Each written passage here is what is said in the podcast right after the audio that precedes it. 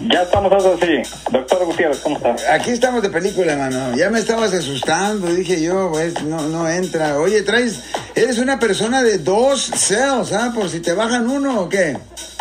Pues ya me ha pasado que me roban un celular, entonces siempre tengo uno de repuesto. Me acuerdo, me acuerdo, creo que en, ¿en ¿dónde fue? ¿En, el Perú o en Guatemala? En, en, Brasil. En Brasil. En, Brasil me robaron uno, pero bueno, traía el, traía el de repuesto y ahí está. ¿Y te lo, te lo, bajaron armados o nomás te descuidaste? No, no. No, no, un, un descuido, pero vi a las personas que fueron. Pero bueno, estaba en una favela y tampoco es que podía hacer mucho.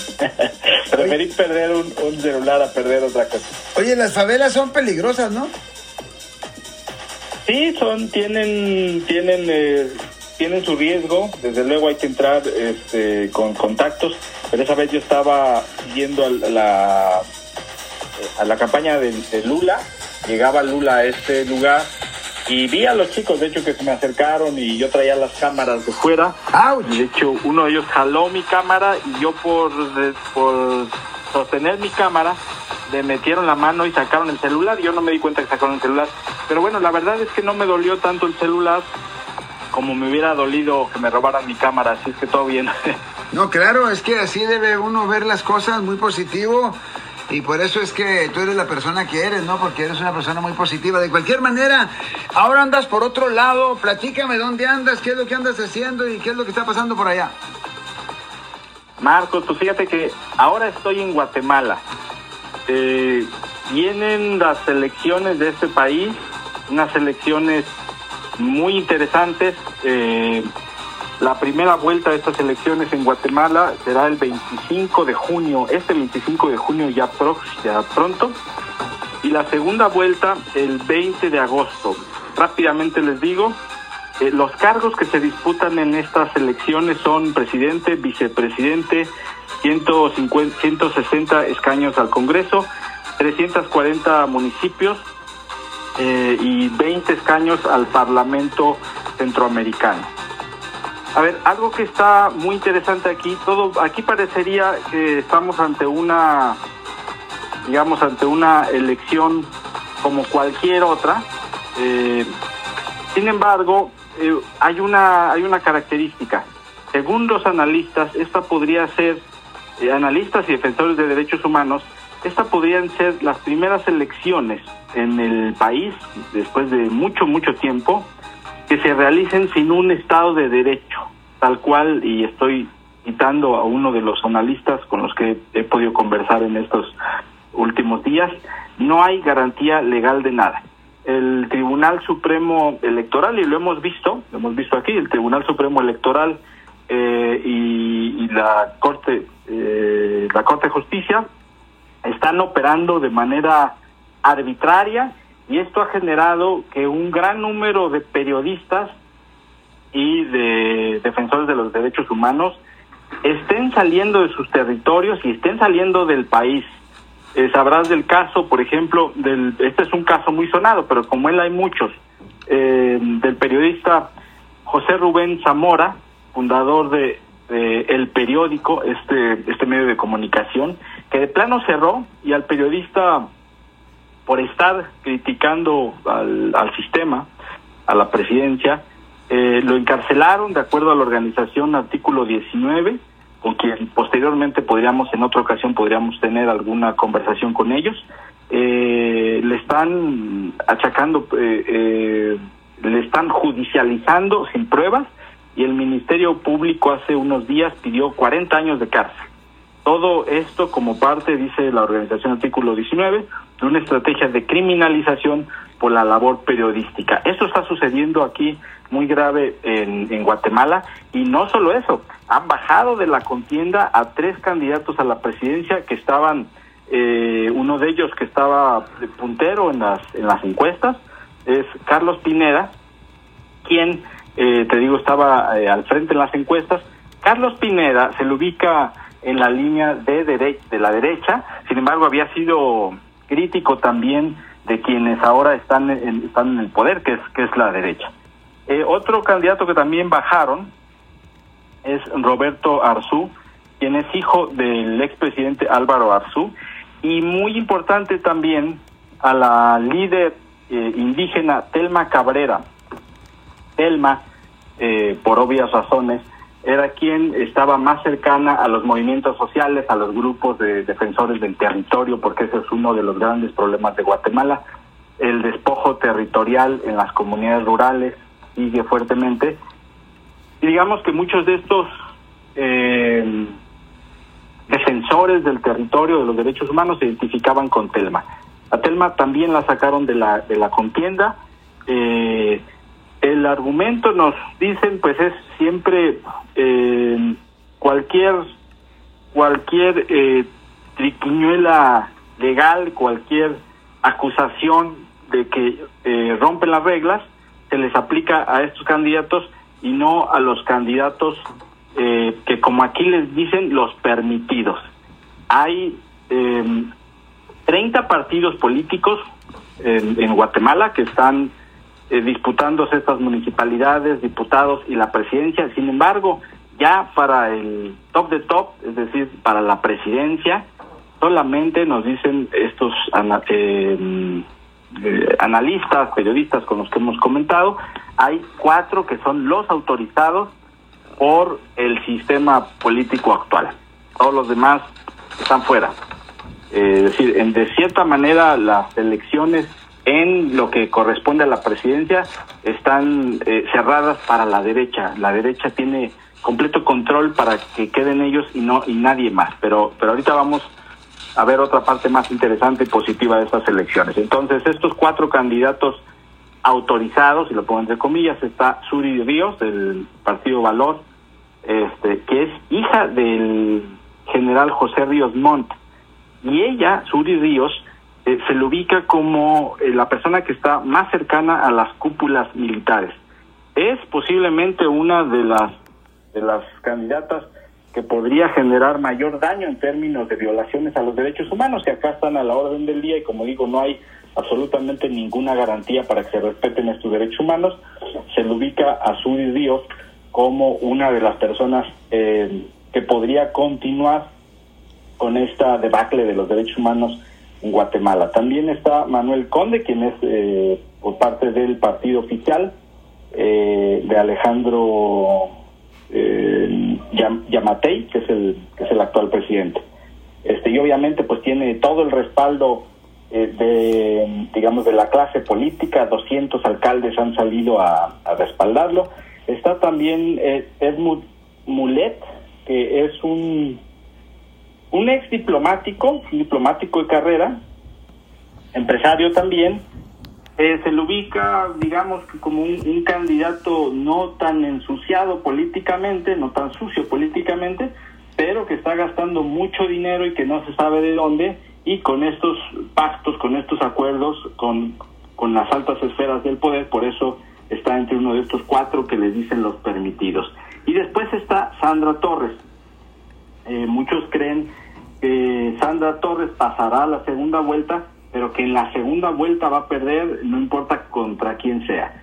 Eh, a Sandra Torres también, a los cuatro eh, se les identifica en la línea de la derecha, pero eh, preguntando por aquí, bueno, si va a quedar la derecha, sea como sea, eh, ¿cuál sería la diferencia entre que, que quede cualquiera de estos personajes? Eh, nos dicen que la diferencia sería entre, por ejemplo, si, si las elecciones se decidieran en segunda vuelta entre eh, entre Sandra Torres, eh, por ejemplo, y Suri Ríos, Suri Ríos implicaría, cualquiera de esos cuatro candidatos implicaría la continuidad de un modelo, eh, de un modelo neoliberal, de un modelo que está empobreciendo a- al país, eh, la continuidad de la corrupción, la continuidad incluso de los pactos con el crimen organizado, que es algo de lo que también se habla aquí del narcotráfico, eh, de estos pactos entre empresarios, crimen organizado eh, y, en fin, impunidad completamente. Cualquiera de estos garantizaría la, el- la continuidad de eso. Sin embargo, entre Suri Ríos y Sandra Torres, eh, se piensa que Sandra Torres podría ser un poco menos, y podría, podría, no hay garantía de nada, podría ser un poco menos nociva en términos de violaciones a los derechos humanos y sobre todo de persecución. Hay en estos momentos una como decía al inicio, una tremenda persecución en, contra de periodistas eh, y defensores de los derechos humanos. Marcos. ¿Y tú cómo andas allá eh, eh, hablando sobre esto? O sea, ¿a ti no te molestan? No, mira, hay, no es que estemos blindados, pero también por eso a veces sirven estas coberturas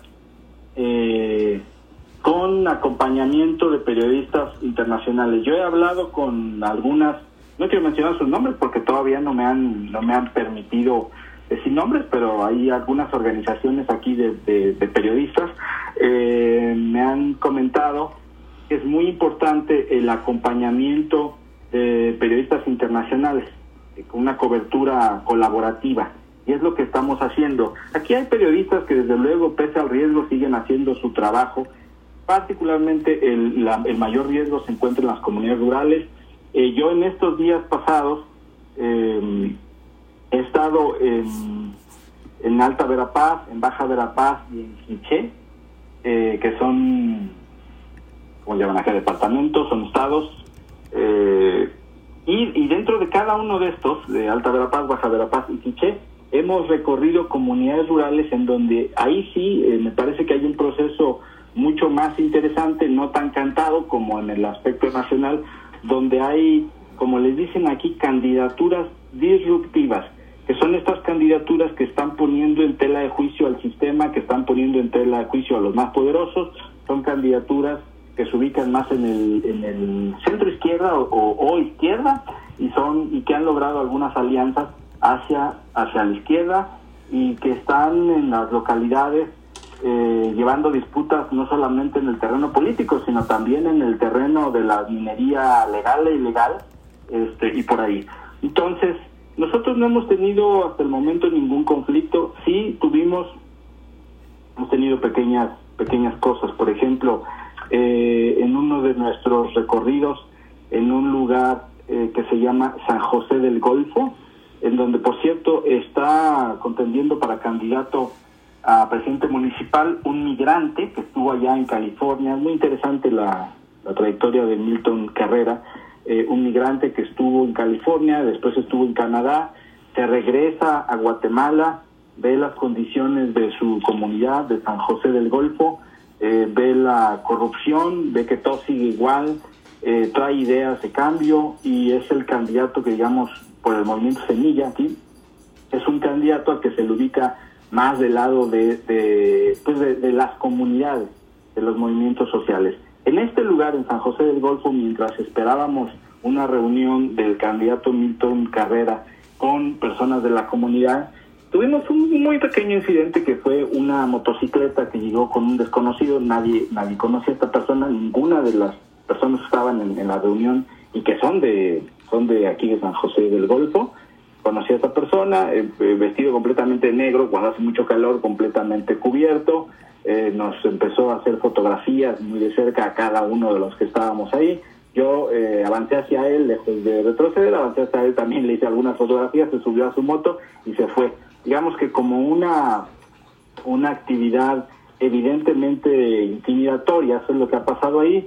esta persona, Milton Carrera, nos decía que a eso se han enfrentado, eh, se enfrentan además a campañas con mucho, mucho dinero, no saben bien de dónde sale este dinero, eh, pero en esta comunidad en San José del Golfo también hay una historia de lucha contra una mina que, dicho sea de paso, les contaminó el río. En esta comunidad, pese a que tienen un río maravilloso, además, quiero hacer un paréntesis acá, en este recorrido que he tenido por Guatemala, pues eh, recalcar lo que ya muchos sabemos, que es un país como la mayoría, como todos nuestros países en América Latina, bellísimo, con una riqueza cultural y una riqueza eh, en cuestión de recursos naturales. La naturaleza es exuberante, es bellísima. Así es eh, San José del Golfo también.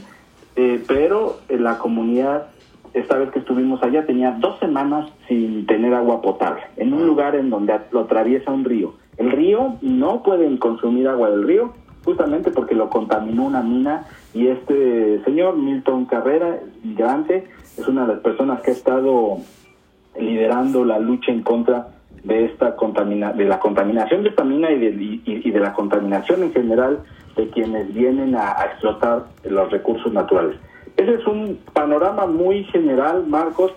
Estamos invitando a las comunidades eh, migrantes eh, guatemaltecos, pero también a los mexicanos, hay que, hay que sumarnos a que le, eh, le, hagamos un seguimiento a las elecciones. Nosotros el día de la elección nos estamos poniendo de acuerdo con distintas organizaciones, distintos periodistas, para que el día de la elección vamos a estar transmitiendo en vivo, vamos a tener en vivo mesas de análisis, que, que usted lo podrá ver por Península 360 Press y desde luego todos los reportes aquí también contigo, Marcos. Eh, pero sí es muy importante que la gente se involucre. A mí me llamó mucho la atención incluso el discurso de este, de este personaje de Milton Carrera. Yo le preguntaba en su experiencia como migrante, ¿qué aprendió y qué de lo que aprendió le puede aportar a sus comunidades?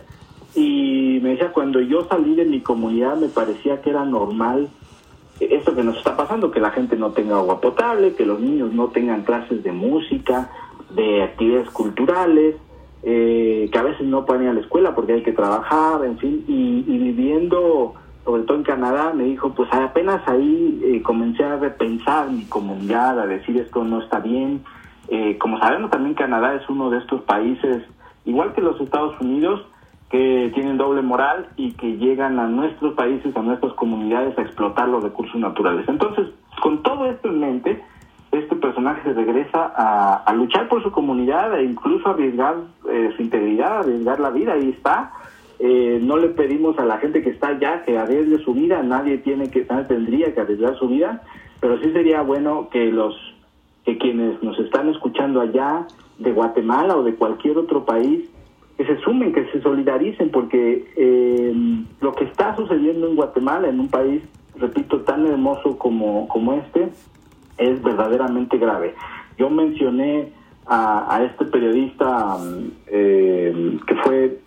Eh, José Rubén Zamora. Eh, a, Zamora, pero hay muchos otros, hay muchos otros incluso, yo tengo sus contactos, todavía no tenemos autorización para decir que están en calidad de, de exilio, no quieren decirlo así, pero hay muchos periodistas fuera del país, algunos están en Estados Unidos, no pueden hablar porque hay una persecución ya no solo contra ellos, sino contra su familia. Y desde luego que esto no es solo persecución eh, que llegue un sicario y, que te meta un tiro, es una persecución mucho más sofisticada, es una persecución como también se dan hoy en día, que es por un lado con el discurso del periodista es el enemigo, todo periodista crítico se convierte inmediatamente en el enemigo del poder y se le acusa de estar eh, intentando golpetear y tirar al gobierno en turno. Pero además hay una judicialización. Te pueden armar cualquier caso y tienen a, las, a, las, a los jueces, a todo el aparato eh, de impartición de justicia al servicio de lo que ordene eh, de lo que ordene la cúpula política. Es muy grave, ojalá, repito, que la gente nos siga eh, siga estas coberturas. Estaremos en Península 360 pues a través de nuestras redes sociales. Ya les iremos diciendo porque vamos a sumar, vamos a hacer una alianza con medios de comunicación y con movimientos sociales para eh, de alguna manera también desguardar estas elecciones.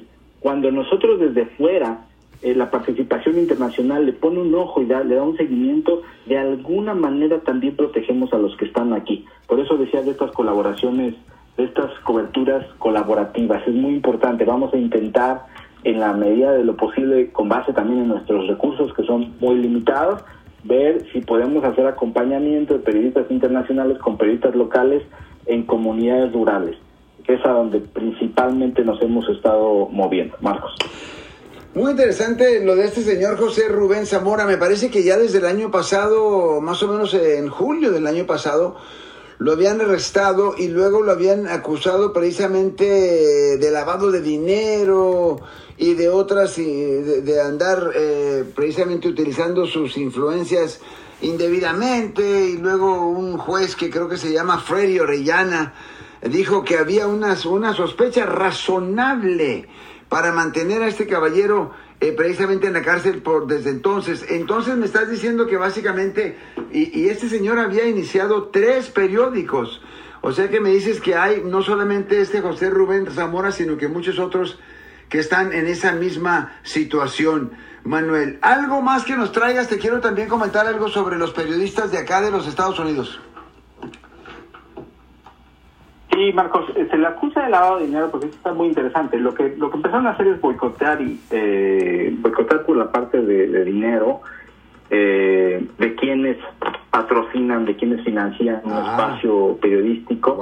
Eh, hay otras personas que ponen, que, que solidarizándose con este periodista y este y este medio ponen dinero pero no quieren que sus nombres sean públicos porque también porque tienen miedo a las represalias y como no son públicos entonces eh, los acusan de meter el dinero por abajo de la mesa y ser lavado de dinero. Ahí es donde está el medio del asunto, pero lo que hay detrás es una es una persecución política. Y sí, este es, digamos, que era el periodista que estaba más encumbrado en, en Guatemala, eh, más un periodista muy poderoso, empresario, poderoso incluso económicamente pero de ahí en, en, las comunidades que hemos estado recorriendo hay periodistas de a pie, hay periodistas con recursos muy limitados que ya de por sí estaban en una situación económica muy muy difícil y en estos momentos no solo tienen la situación económica difícil, sino que además están huyendo. Están intentando no decir nada porque sus familiares, sus amigos, sus colegas se quedan en la comunidad y les está, están viendo qué estrategia van a tomar para seguir informando a algunos de ellos sin poner en riesgo a los suyos, a los que se quedan acá. Perfecto, mira, eh, te quería preguntar también o comentarte, ¿verdad?, de lo que estás haciendo y damas y caballeros, por favor, comprendamos lo que está pasando en los Estados Unidos. Obviamente la mayoría, muchísimos de los periódicos están cerrando. Hay muchos periódicos que no tienen ni siquiera reporteros, periodistas de ninguna manera. Y precisamente esta semana salieron cientos de periodistas en huelga, los que estaban trabajando para Gannett Gannett es G-A-N-N-E-T-T y dueño de muchísimos periódicos en los Estados Unidos. Esto es lo que están pidiendo es de que cambien la filosofía que están utilizando esta compañía, ¿verdad? Porque no les conviene, no le están pagando bien a los trabajadores, a los periodistas, no están cubriendo lo que es muy necesario hacer en las comunidades, que es, damas y caballeros, hablarle la verdad al poderoso, o sea, investigar qué es lo que está de veras ocurriendo y tratar de traérselo a la gente, eh, obviamente, eh, pues una carrera muy noble, eh, y, y hay muchos elementos como lo que está haciendo Manuel Ortiz, que están, eh, y, créanme, cuando hablamos de que aquí no estamos hablando de ganancias, de que se va a hacer mucho dinero o no, sino que apenas, apenas sale uno, Even Stevens, o sea que apenas alcanza para los gastos, pero la idea es de continuar con esta tradición de de informar al público, porque cuando no hay información que se pueda depender en ella, comienzan los grandes problemas de la corrupción y todo lo demás. Así es que todo para decir que por favor traten de respaldar a este proyecto que tiene eh, nada menos que nuestro, nuestro amigo Manuel Ortiz a través de Península 360 Press. Escúchelo, véalo, infórmese, dígale a sus amigos, etcétera, etcétera, Manuel. Gracias, Marcos, no, gracias, pero yo digo lo mismo. Eh, el respaldo hecho en California es fundamental. Eh, para la democracia, para los derechos humanos, para nuestras comunidades. Eh, yo, como sabes, intento no irme a la, a, la yugular de nuestros colegas que trabajan en medios corporativos, porque al igual que tú y que yo, pues tenemos familias que, que mantener. Entonces, yo trato siempre de diferenciar entre, entre el periodista en el que está en la calle y la corporación. Sabemos que las corporaciones mediáticas operan como cualquier otra empresa, donde lo único que, importa es lucrar. Allá abajo están, están los periodistas eh, que, realmente, incluso aunque trabajen en esas corporaciones, hacen, hacemos este trabajo por pasión eh, y por una vocación de informar. Luego están o estamos los medios comunitarios, los medios que nos queremos mantener eh, independientes y todavía es mucho más difícil y como decías, eh, mantenerse en esto pues es muy, muy complicado y necesitamos eh, la comunidad, que nuestras comunidades a las cuales servimos entiendan el rol que tenemos como periodistas, como periodistas comunitarios, porque simplemente si no hiciéramos la labor que hacemos, y está mal que lo diga yo, pero, pero es así, si no hiciéramos la labor que hacemos, eh, habría mucha más corrupción, mucha más opacidad eh, de la que de por sí ya, ya tenemos. Y creo que el periodismo comunitario, no lo digo por mí, lo digo por ti, por los colegas que hacemos este trabajo, eh, pues sabemos que no le caemos bien muchas veces al poder, pero nuestro trabajo, lo hemos hablado, lo hemos dicho, no es alabar al poder, no somos propagandistas de ningún partido político, de ningún candidato, no debemos ser, y todo lo contrario, pues debemos seguir haciendo este trabajo crítico, eh, pese a que a los políticos regularmente no les gusta y agarran al, al periodista, periodista o al periodismo crítico como el chivo expiatorio y el blanco de sus ataques. Entonces, bueno, repito, ojalá nos, nos sigan en redes sociales eh, para revisar todo lo que está sucediendo en Guatemala. Y quiero cerrar pues dándote las gracias y dándole las gracias como siempre también a Global Exchange, que es esa organización que nos está apoyando para la cobertura más. Hermanazo de mi vidaza, que tengas un día fabuloso. Hasta pronto. Igual, Marcos, un fuerte abrazo.